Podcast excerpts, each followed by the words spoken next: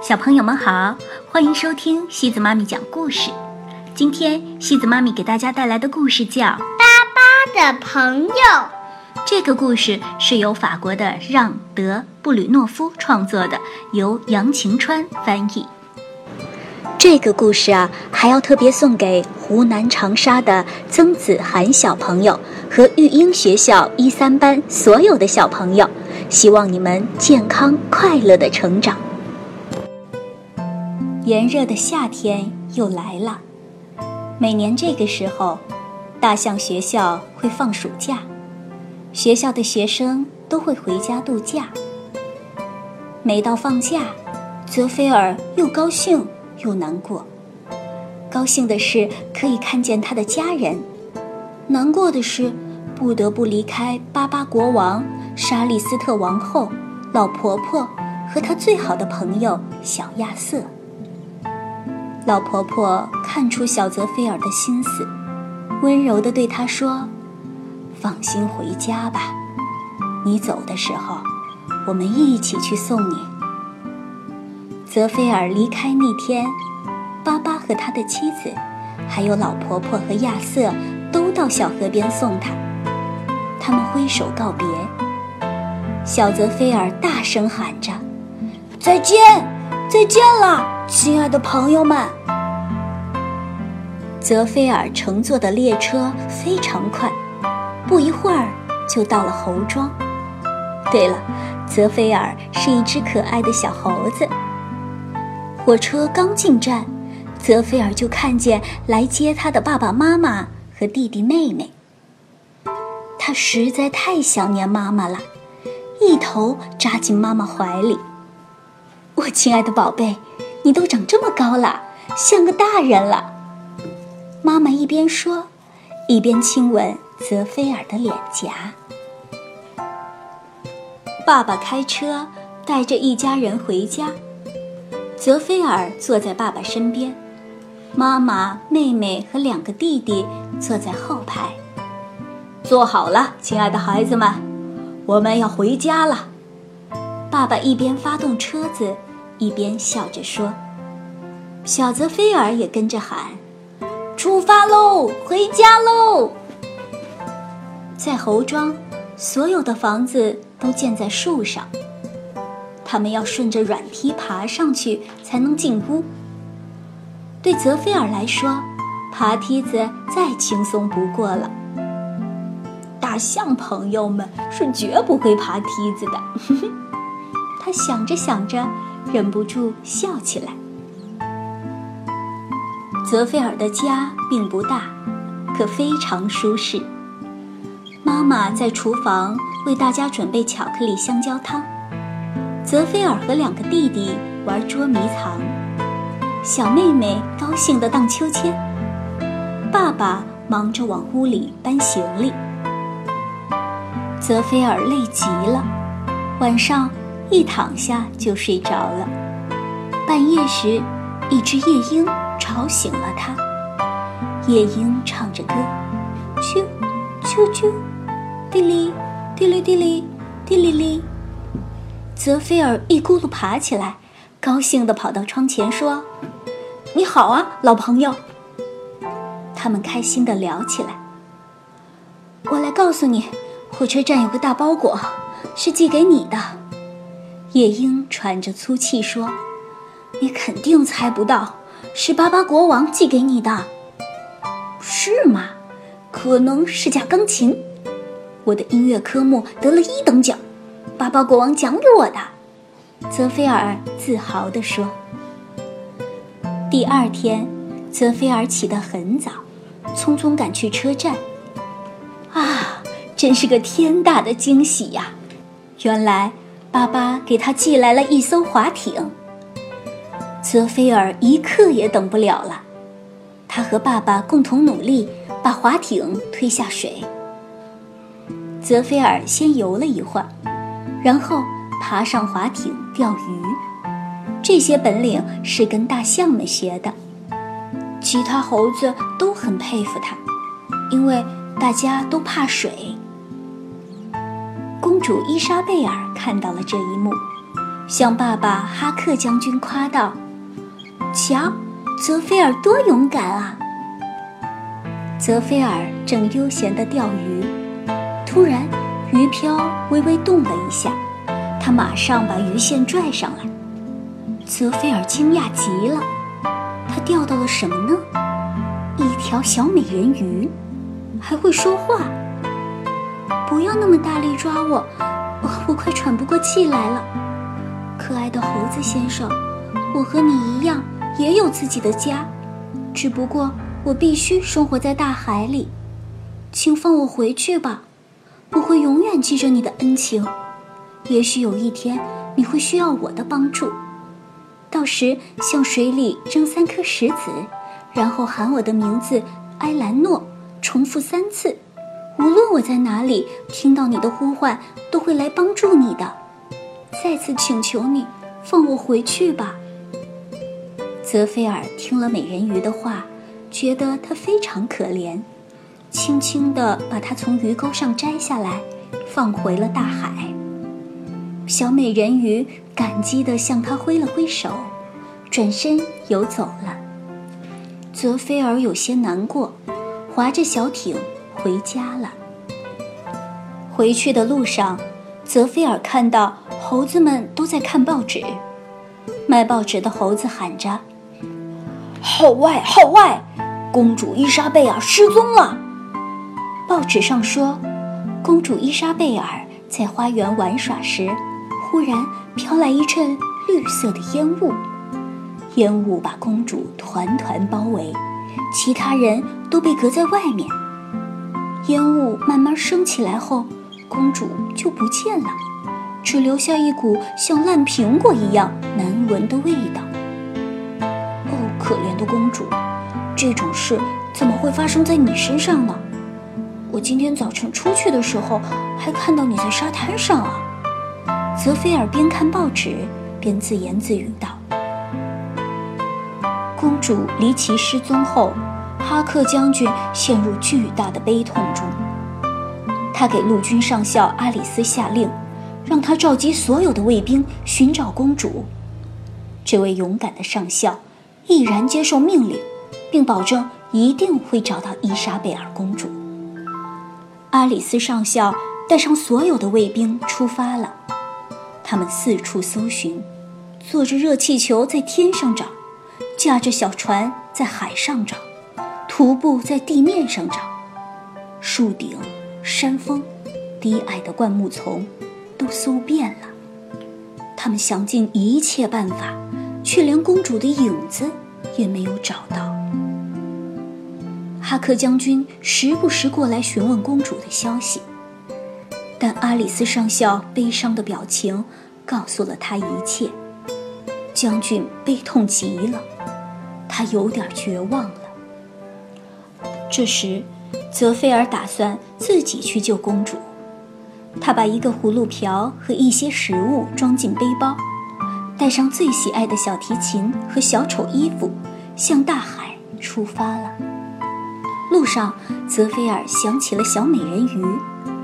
他从沙滩上捡起三颗鹅卵石，扔进海里，连喊三遍：“艾兰诺，我是泽菲尔，有事情请你帮忙。”果然，小美人鱼来到泽菲尔身边。他问：“亲爱的猴子先生，有什么需要帮忙的吗？”“我们的公主伊莎贝尔离奇失踪了，大家都很着急。你能帮我把她找回来吗？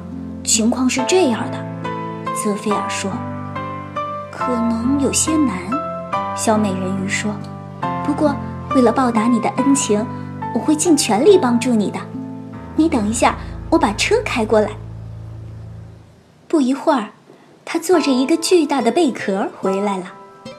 贝壳由三条大鱼拉着，泽菲尔坐上去，觉得特别好玩。他们出发了，大鱼快速地游着。贝壳飞一般的跑起来。过了一会儿，艾兰诺指着不远处一个小岛说：“瞧，那是我姑姑露丝住的地方。我们现在去拜访她，她会给我们一些有价值的建议。”上岛后，小美人鱼和泽菲尔走进一个洞穴，见到了艾兰诺的姑姑。她是条大美人鱼，有一条很大的尾巴。听完泽菲尔的话，露丝说：“亲爱的孩子们，我肯定这是波罗莫克干的。”波罗莫克是谁呀？泽菲尔马上问。他是个怪物，和朋友们住在一个小岛上。他们主要吃草和水果。他们并不坏，但很容易生气，特别是波罗莫克，没有一点耐心。他有个坏习惯，如果谁惹他生气，就会把谁变成石头。为了好玩，波罗莫克常常变成绿色的烟雾。出去旅行，有时他会带回一些自己喜欢的东西或动物。我想，伊莎贝尔就是被他带回去了。小猴子，如果你想救公主，一分钟也不能耽误了。我告诉艾兰诺怎么去哪儿，让他送你过去。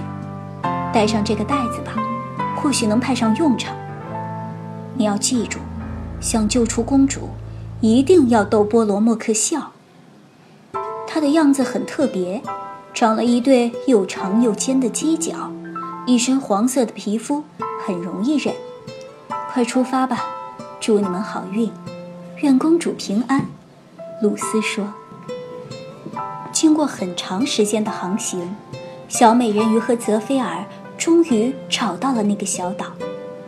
很幸运，那群怪物没发现他们。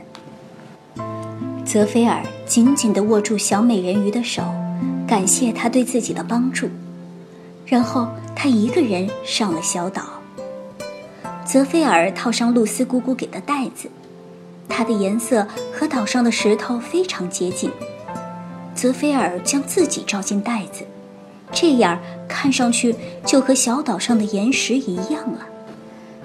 泽菲尔慢慢在岛上移动，一边走。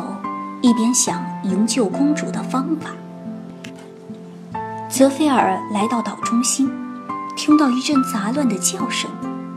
他迅速取下袋子，躲到一块大岩石后面。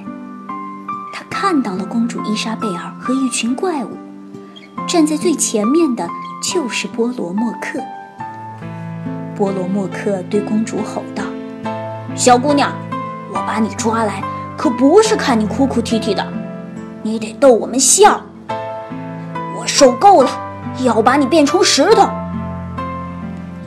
这时，泽菲尔从岩石后面蹦出来，礼貌地说：“亲爱的波罗莫克先生，您好，先生们、女士们，你们好，请允许我代这位小姐向你们道歉。我是一名小丑音乐师，请让我代他为你们服务吧。”我保证一定能让你们开心。如果做不到，波罗莫克先生，请把我和他一起变成石头。公主伊莎贝尔一眼就认出了泽菲尔，惊讶的手帕都掉了。她心想：泽菲尔来得真及时，他太勇敢了。泽菲尔滑稽的表演让所有的怪物都非常开心，欢乐的气氛。马上充满小岛。泽菲尔为怪物们讲了很多故事，有老鼠和大象的故事，面条大炮的故事，小松鼠的故事。他讲的幽默有趣，怪物们听得入了迷。每听完一个，怪物们都大笑一阵，高喊着：“再讲一个吧，再给我们讲一个吧。”泽菲尔讲累了。就穿上小丑的服装表演，这套衣服真是没带错呀，简直太有用了。他想，啊哈，让你们看看我的帽子戏法。他一会儿发出很大的声音，一会儿倒在地上，一会儿起来翻筋斗，一会儿向天空抛帽子，精彩极了。波罗莫克笑得直揉肚子，太好了。聪明的泽菲尔暗暗高兴，离我们逃走的时间不远了。最后，泽菲尔拿出心爱的小提琴，为怪物们演奏华尔兹和波尔卡舞曲。泽菲尔演奏一曲又一曲，怪物们随着舞曲一直蹦啊跳啊，最后累得倒在地上，挤成一堆睡着了，还发出了一阵隆隆的鼾声。泽菲尔脱下小丑服，轻轻地走到公主伊莎贝尔身边，说：“我们逃跑的机会来了，你轻轻跟在我后面，不要出声。”他们离开那群怪物，迅速跑到海边。艾兰诺正在等他们，看见两个人平安回来，高兴得差点喊出来。公主得救了，和泽菲尔一起回家。现在。离陆地越来越近了。这个时候，波罗莫克和他的怪物朋友们睡得正香呢。回来的路上，他们特意去感谢了露丝姑姑。一只小鸟先把消息带回岛上，消息很快就传开了。所有的猴子都从四面八方跑来，有些猴子跑到海滨，有些猴子站在高高的悬崖上。看呐，哈克将军来了，正拿着望远镜看呢。泽菲尔的家人激动地流下了眼泪，他们以为再也见不到泽菲尔了呢。猴子们举行了热烈的欢迎仪式，大家争着向两人献花。猴子们也向小美人鱼艾兰诺表示了感谢。哈克将军为了感谢泽菲尔，宣布。年轻的朋友泽菲尔，我真诚地感谢你。另外，我还要把伊莎贝尔嫁给你，等你们长大就举行婚礼。仪式结束后，泽菲尔马上跑回家。能娶到美丽的公主，爸爸妈妈、弟弟妹妹都为他高兴。他们围着泽菲尔蹦啊跳啊唱啊，开心极了。他们高声喊着。恭喜你订婚了！恭喜你订婚了！这次危险之后，再也没有大事发生。泽菲尔的假期过得平静而充实。转眼，泽菲尔要回沙利斯特城上学了，又要见到亲爱的巴巴国王、老婆婆和朋友们了。离开前，他拜托小美人鱼照顾公主伊莎贝尔，这样。他就不用担心小未婚妻的安全了。好了，小朋友们，今天的故事就到这里了。如果你喜欢今天的故事，别忘了转发给朋友们哦。每晚八点半，故事时光机见，晚。